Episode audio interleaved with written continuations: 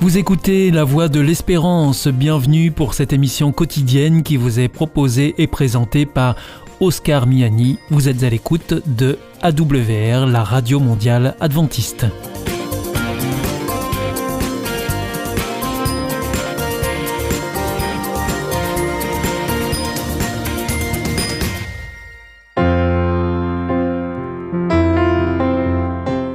Rencontre autour de la parole. Une prédication enregistrée en public et en l'église adventiste de Collonges-sous-Salève. Aujourd'hui, cette prédication vous est présentée par le pasteur Claude Pélissère sur le thème Le pas de la foi.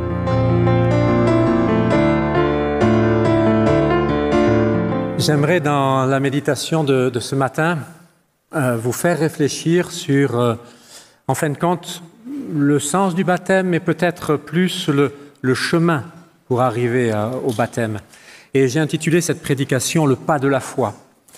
Et pour euh, réfléchir à ça, eh bien voilà, j'ai pris ce texte de Deux Rois au chapitre 5. Et dans un premier temps, j'aimerais que l'on regarde un petit peu les personnages. Alors c'est un texte où il y a beaucoup de personnages, certains qui sont visibles et d'autres qui sont plutôt invisibles. Donc le visible, par exemple, c'est bien sûr Naaman, sa femme, un petit peu moins, même si elle va jouer un rôle d'intermédiaire, et puis ses serviteurs, qui, eux, vont avoir un rôle important dans cette histoire. Il y a bien sûr euh, la fillette, qui euh, va être le point un petit peu de, démarrage de l'histoire, des rois, un prophète, Élisée, qui va être pendant tout le début de l'histoire complètement euh, invisible, et puis Dieu, qui lui ne se reconnaîtra dans ce texte que par son intervention, alors que lui non plus, on ne le verra pas dans cette histoire. Alors j'aimerais qu'on reprenne un petit peu certains de ces personnages pour réfléchir au, au chemin que le texte nous propose pour faire une rencontre avec Dieu. Alors le premier personnage, évidemment, c'est la fillette. Cette fillette, c'est un personnage très particulier parce que c'est une jeune fille juive qui est captive, qui a été prise dans une razzia et qui a été prise par les Syriens qui sont plus ou moins en lutte avec les Israélites. Donc on est dans une période assez trouble, on est à peu près dans les 850 avant Jésus-Christ, et on est dans, une espèce de, tension entre ces deux pays, puisqu'il y a des, des, bandes armées qui vont faire des razzias d'un côté, et je suppose que de l'autre, ils ne doivent pas se priver non plus de le faire. Et dans ce contexte, une jeune fille est retirée, et tout d'un coup, elle va être mise dans une maison d'un Syrien qui est pas n'importe qui, on le verra, c'est un général en chef, un des responsables. Et c'est elle, au verset 3, qui va lancer la démarche. Au verset 3, elle dit à sa maîtresse, Si mon Seigneur était auprès du prophète qui est à Samarie, le prophète guérirait de sa lèpre. Et ce qui est intéressant dans cette démarche, c'est que son premier acte, c'est de poser un acte de foi. Le prophète de Samarie la guérirait. C'est-à-dire que dans elle, il y a une certitude. Et à cause de cette certitude, elle va pouvoir dire quelque chose. Et dans ce qu'elle dit, il y a quand même une démarche que je qualifierais de, bienveillance, parce qu'elle a été enlevée. Elle est esclave chez ces gens-là. Mais elle a envie que son maître, qu'elle voit en difficulté, sorte de cette difficulté. Et donc elle va lui offrir un chemin, une issue, un moyen. Donc il y a de la part de cette fille une démarche bienveillante, favorable. Et en même temps, j'ai envie de dire, il y a aussi quelque chose qui va mettre les gens en relation. Et déjà là, ce texte nous fait réfléchir. Qu'est-ce qui permet un chemin de foi? Eh bien, au départ, il faut le témoignage, l'expression d'une personne qui est convaincue elle est convaincue, mais en même temps, il y a de la bienveillance pour cette personne en face. Et dans ce texte, il y a en plus quelque chose d'immérité. C'est pas mérité. C'est un quelqu'un qui vient de faire une razzia, qui a gagné un enfant et qui a certainement tué d'autres personnes. Est-ce que dans notre tête, c'est mérité qu'il ait la vie pleine et entière? Pourtant, pour cette petite fille, oui. Ça lui paraît important. Et c'est cette foi au départ qui va mettre cela en route. Et il y a dans cette histoire cette jeune fille qui met aussi quelque chose, une chaîne qui démarre, une chaîne de personnes qui vont faire qu'à la fin, Naaman va rencontrer Dieu. Et là aussi, je trouve que ça me fait réfléchir par rapport au cheminement du salut, par rapport à l'engagement. Effectivement, il y a quelqu'un de foi, mais ce quelqu'un de foi n'est qu'au début. Et cette petite fille dans l'histoire, elle va disparaître, on va plus la voir, elle ne sera pas au bout du chemin, elle en verra les effets plus tard. Mais c'est intéressant de savoir que quand quelqu'un chemine avec le Seigneur, il ne sera pas seul. Il y aura une chaîne de personnes que le Seigneur va mettre en place pour que ces personnes puissent le rencontrer et, vivre avec. Et c'est cet élément-là qui va faire que Naaman, qui lui était dans son pays, va se mettre en mouvement. Mais vous remarquez que ce qui le met en mouvement, c'est la parole d'une petite fille. Ça veut dire qu'à travers sa femme, il a été capable d'entendre cette voix. Et pourquoi est-ce qu'il a entendu cette voix? Parce que vous, savez, souvent la, voix des enfants, on a tendance à les faire taire. Bon, ils ne savent pas ce qu'ils disent, ils racontent des histoires, on n'est pas d'accord, enfin bon, reste dans ton coin, tiens un enfant. Là, grâce à sa femme, il va être attentif et il va se mettre en marche sur la parole d'un enfant. Pourquoi est-ce qu'il fait cela? Le texte dit parce qu'il a quelque chose d'important qui s'appelle la lèpre. La lèpre, c'est un mot très vaste dans la Bible. Hein. Ça peut être aussi bien un eczéma que la vraie lèpre, euh, qui, déforme et qui, fait beaucoup de souffrance aux personnes qui, qui la vivent. Pourquoi est-ce qu'il se met en route? Pourquoi est-ce qu'il écoute cette petite voix? Simplement parce qu'à un moment donné, c'est tellement lourd qu'il veut changer qu'il a un désir d'autre chose, une aspiration à. Et en fait, quand on veut démarrer un chemin spirituel, il faut entendre la petite voix parce qu'au fond de soi, on a un désir, une aspiration. Ce désir et cette aspiration doivent être profonds. Ici, c'est la maladie, le besoin de guérir, et c'est quelque chose de fort. Mais il y a des moments dans la vie où ce qui est important pour nous, c'est le désir de, vérité, de justice, d'authenticité, d'une vraie vie. Et ça, ça peut être des forces qui nous mettent en route. Est-ce que j'ai soif de quelque chose d'autre dans ma vie? Cette vie qui ne me satisfait pas, et donc je vais entendre, écouter une voix que d'habitude je n'entendrai pas, parce que j'ai soif de quelque chose d'autre. Et cette jeune fille va permettre ce cheminement, va permettre à ce roi, à ce général de démarrer une, nouvelle expérience, un nouveau chemin. Et si cette jeune fille eh bien, est une aide, il va y avoir deux rois dans cette histoire, et ces, deux rois vont plutôt être des freins à l'affaire. Ils vont être des obstacles. Parce qu'en fait, cette démarche de grâce que cette petite fille avait entamée en disant bah, Écoute, vas-y, c'est un cadeau pour toi. Tout d'un coup, les rois interviennent et ils vont corrompre cette démarche de grâce. Le premier roi de Syrie, l'araméen, va dire Je vais te donner une lettre. Et c'est intéressant quand vous lisez la lettre qu'il envoie. Quelle est cette lettre? C'est Toi, roi d'Israël, guéris mon serviteur. Mais ça a complètement tordu le témoignage de cette petite fille. Elle avait dit Il y a en Samarie un prophète. Et le roi comprend parce qu'il est dans un cadre de, pouvoir où le roi a tous les pouvoirs eh bien, toi, puisqu'il y a soi-disant, tu peux, ben fais-le. Et puis, en même temps, pour être sûr de l'amadouer, on prend 300 euh, kilos d'argent, 60 kilos d'or, des vêtements extraordinaires. Encore une fois, et vous remarquez dans ce texte, tout cela ne servira à rien. À rien. Ni la lettre, ni l'argent. Et ça, c'est le premier obstacle, c'est-à-dire une corruption du message qui fait que tout d'un coup, l'autre roi, au lieu d'accueillir cet homme, qu'est-ce qu'il va comprendre? Il me veut la guerre. Alors c'est vrai que les tensions entre les deux, ça ne devait pas être très calme, mais quand même, quand euh, cette petite fille envoie le général, c'est pour qu'il soit guéri. Et là, comment dire, la torsion du message, du témoignage, va amener à la guerre, ou en tout cas à la limite. Et justement, ça amène à nous montrer la limite aussi de l'humain. il y a des domaines où l'être humain, quel que soit le pouvoir qu'il ait, quel que soit l'argent qu'il ait, il ne peut pas. À un moment donné, ce texte nous dit, il n'y a que Dieu. Et c'est intéressant de voir qu'à un moment donné, de découragement, de colère ou je ne sais pas quoi, ce roi déchire ses vêtements en disant mais c'est pas possible. Et il reconnaît là ses limites. Et il va dire, après avoir lu la lettre au verset 7, Suis-je Dieu pour faire mourir et pour faire vivre, pour qu'il s'adresse à moi afin que je guérisse? Et tout d'un coup, ce roi qui avait l'habitude du pouvoir, de l'argent, de diriger, dit Suis-je Dieu?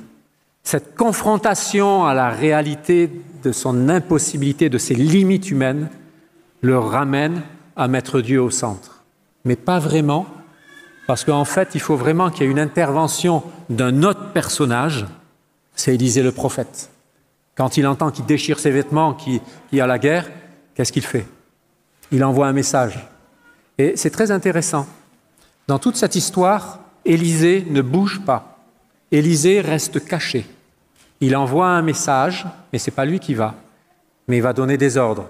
Envoie-le-moi. Et il saura qu'il y a un Dieu. Et Élisée est intéressant parce que c'est celui qui accompagne quelqu'un dans le cheminement spirituel. Et ce personnage, qui est celui qui porte la parole de Dieu, eh bien, il doit être tellement discret qu'il doit disparaître pour que la personne ne voit que l'œuvre de Dieu. Il ne verra, Élisée ne verra Naaman ou Naaman ne verra Élisée qu'après qu'il soit pur. Avant, il ne le voit pas. Élisée se cache. Parce qu'en fait, si celui qui doit amener à cheminer la personne prend toute la place, il n'y a plus la place de Dieu. Et vous commencez à voir le cheminement spirituel, c'est que au départ, oui, il faut la foi de quelqu'un, une foi simple, mais qui réponde aux difficultés de la personne. Et cette personne se met en marche. Et on va voir un Naaman qui marche et qui va aller jusqu'à prendre, je veux dire, un bain rituel, spirituel aussi. Mais dans ce chemin-là, même si au départ les choses sont bonnes, il peut y avoir des obstacles, il peut y avoir des oppositions, il peut y avoir des personnes qui s'interposent, qui cassent, qui abîment, mais Dieu veille. Quand Élisée entend que le roi a déchiré son vêtement, il envoie un message, envoie-le-moi. Et je veux croire à un Dieu, quand quelqu'un se met en marche pour le suivre, qui, quand il voit que cette personne est cassée par d'autres personnes, il envoie quelqu'un pour le relever, le ramener à lui. Il envoie un témoin qui va l'appeler et qui va lui dire Viens. Et là, tu vas avoir la guérison. Et ce, prophète qui parle de la part de Dieu va ordonner, va dire Voilà comment il faut faire. Et on arrive à un passage, moi, que, que j'aime beaucoup, c'est bien, c'est quand euh, Naaman arrive. C'est un passage où euh, cette rencontre avec le prophète, même si le prophète, il ne le voit pas, va profondément déstabiliser Naaman. Regardez ce qu'il dit dans, dans, le texte, au verset 11-12. Élisée lui dit, plonge-toi dans l'eau. Et il lui dit sept fois. On ne le voit pas dans le texte, on le sait après, mais il dit, plonge-toi dans l'eau. Et la réaction de Naaman, c'est, verset 11, il fut irrité, en colère. Et qu'est-ce qu'il met en colère? Le texte rajoute, il s'en va. Ça le met en colère, il s'en va. Et ça, c'est intéressant, c'est pourquoi elle s'en va? Parce que il se fait un discours intérieur. Et ce discours intérieur, c'est je me disais, voilà comment les choses doivent se faire. C'est très clair, il dit euh, au verset 11, il sortira vers moi, il se présentera lui-même, il invoquera le nom de l'Éternel, il agitera sa main sur la place et guérira le lépreux. C'est très intéressant que dans les obstacles au cheminement spirituel, c'est toute la construction qu'on a dans nos têtes qui peuvent être un blocage. Et heureusement, dans cette histoire, les serviteurs vont intervenir en disant, mais si tu avais demandé quelque chose de difficile, tu l'aurais fait? Alors là, il dit, oui, oui, oui, oui. Euh, c'est simple, pourquoi tu ne le fais pas? Il y a une déconstruction de la pensée intérieure. En fait, quand on chemine avec Dieu, vous voyez, il y a un déplacement de Naaman qui va de Syrie au, au roi d'Israël et qui va après au prophète. Mais ça montre aussi qu'il doit y avoir un cheminement dans sa tête qui fait que les choses doivent changer aussi. Et qu'à un moment donné, au bout du chemin, il faut un lâcher prise. Il n'a encore rien vu. Mais il y a un moment donné où il est obligé de dire, OK, j'essaye, je fais confiance. Vous voyez, c'est intéressant de voir que dans un cheminement spirituel, il peut y avoir des obstacles extérieurs, mais il peut y avoir des obstacles intérieurs. Je ne sais pas quels sont vos obstacles extérieurs, mais je vous invite à réfléchir sur vos obstacles intérieurs, qui peut-être font que vous n'avez pas envie de vous engager plus avec le Seigneur, alors que vraiment c'est quelque chose d'important. Et il n'y a qu'au moment où il va faire ce lâcher prise, où il va s'abandonner alors qu'il n'a pas encore vu, que le miracle va pouvoir avoir lieu. Que là, les choses vont pouvoir changer. Et c'est simplement à ce moment-là. Mais imaginez tout le parcours qu'il a dû faire pour arriver à cela. Et une fois que c'est fait, cet homme est, est touchant parce qu'au verset 15, il dit Nathan retourna vers l'homme de Dieu. Il retourne vers lui. Et à ce moment-là, il se présente devant lui et il va faire ce qu'on appelle une profession de foi. Je reconnais qu'il n'y a point de Dieu sur toute la terre si ce n'est en Israël. Et après il rajoute, par reconnaissance, maintenant accepte, je te prie, un présent de la part de ton serviteur. Et là encore une fois, c'est intéressant que Élisée refuse. Alors pourquoi est-ce qu'il refuse? Simplement parce que la grâce ne s'achète pas. Même si c'est un acte de reconnaissance, Dieu veut qu'ils comprennent que jusqu'au bout, c'est immérité, que c'est un cadeau jusqu'au bout. Et même s'il veut donner quelque chose, ça ne sert à rien. C'est un cadeau plein et entier. Et il va jusqu'au bout pour que euh, Naaman comprenne ce message-là, pour qu'il accepte que ce qu'il a eu, c'est un cadeau total de ce Dieu d'Israël et qu'en rien mais en rien il ne le mérite. Et c'est intéressant parce que c'est à partir de là que un autre personnage va apparaître. Enfin, il apparaît un petit peu, mais c'est Géasi. C'est le dernier personnage de, l'histoire. Je ne l'ai pas demandé à, à, Maya de le lire parce que c'était déjà long, donc je me suis dit, si elle lit tout, la pauvre, ça va être très long. Mais ce personnage va courir après Naaman et il va lui demander de l'argent, des habits, etc. Et c'est intéressant parce que, à un moment donné, ce personnage représente le risque de s'approprier l'œuvre de Dieu. Il est en train de dire donne quelque chose, tu dois quand même.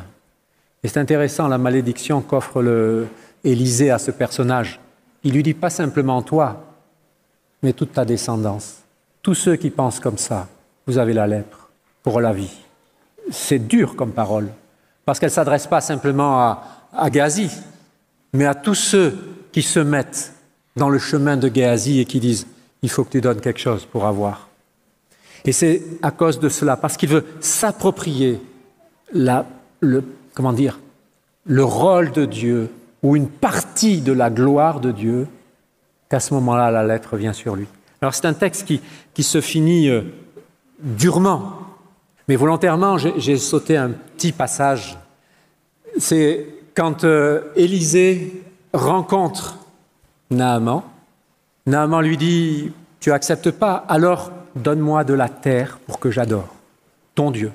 Et en même temps, il lui dit Tu sais, quand je vais dans le temple de Rimon, ce dieu païen, alors il y a une version biblique qui dit Le roi s'appuie sur mon bras pour. il dit Bah.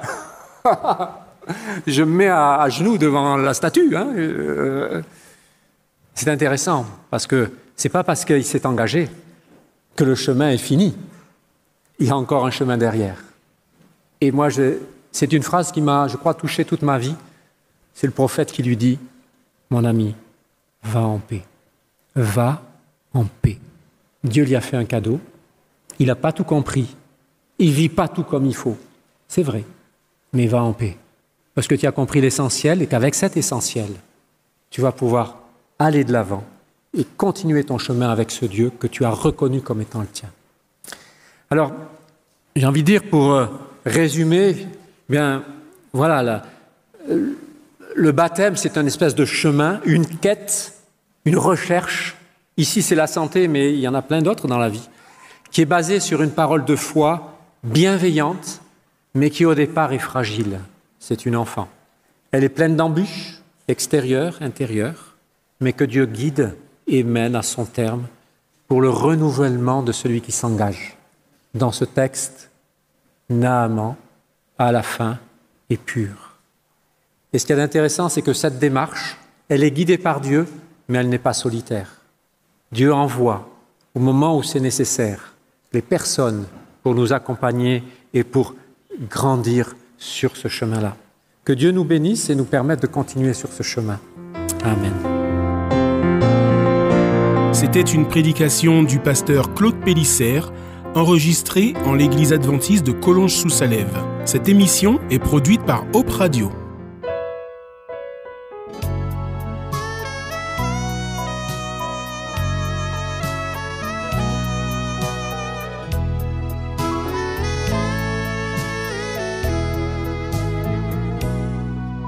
I had won all I could win. There was no place I hadn't been, but my heart was just so mean and so poor. Then I heard him gently say, Why don't you just lose it all and find my way? So I gave it up and found it all and more. I lost it all. Yes, I did to find everything.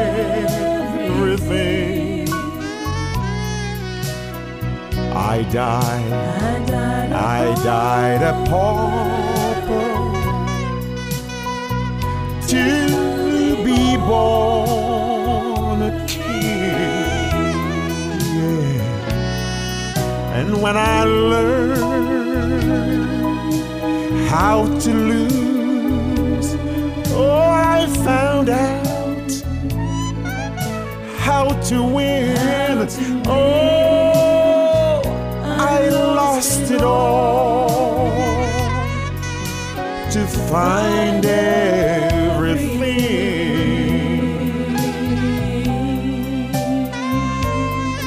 I was frantic to survive. I was racing to arrive, and I walked on anyone standing in my way. Then I watched my schemes all died. Then I realized that I could find new life because the old had died the day I lost it all. Oh, yes, I did to find everything. I died, I died a pauper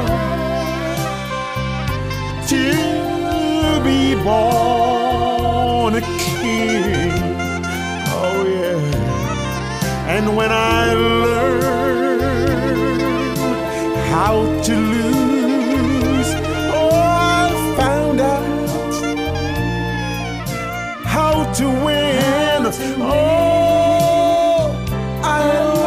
it all to find everything.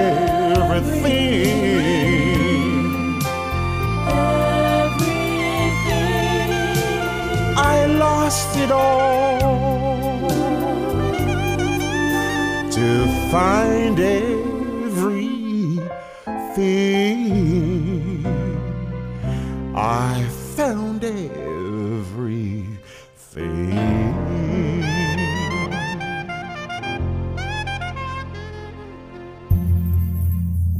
de l'amour. Est-ce un nouveau film? Non, c'est le nouveau cours de l'IEBC. IEBC Oui, l'Institut de l'étude de la Bible par correspondance. Tu vas sur le site www.iebc.org et tu découvres tous les cours gratuits. Tu as raison, au nom de l'amour, ça vaut la peine. Ce cours m'a vraiment interpellé. www.iebc.org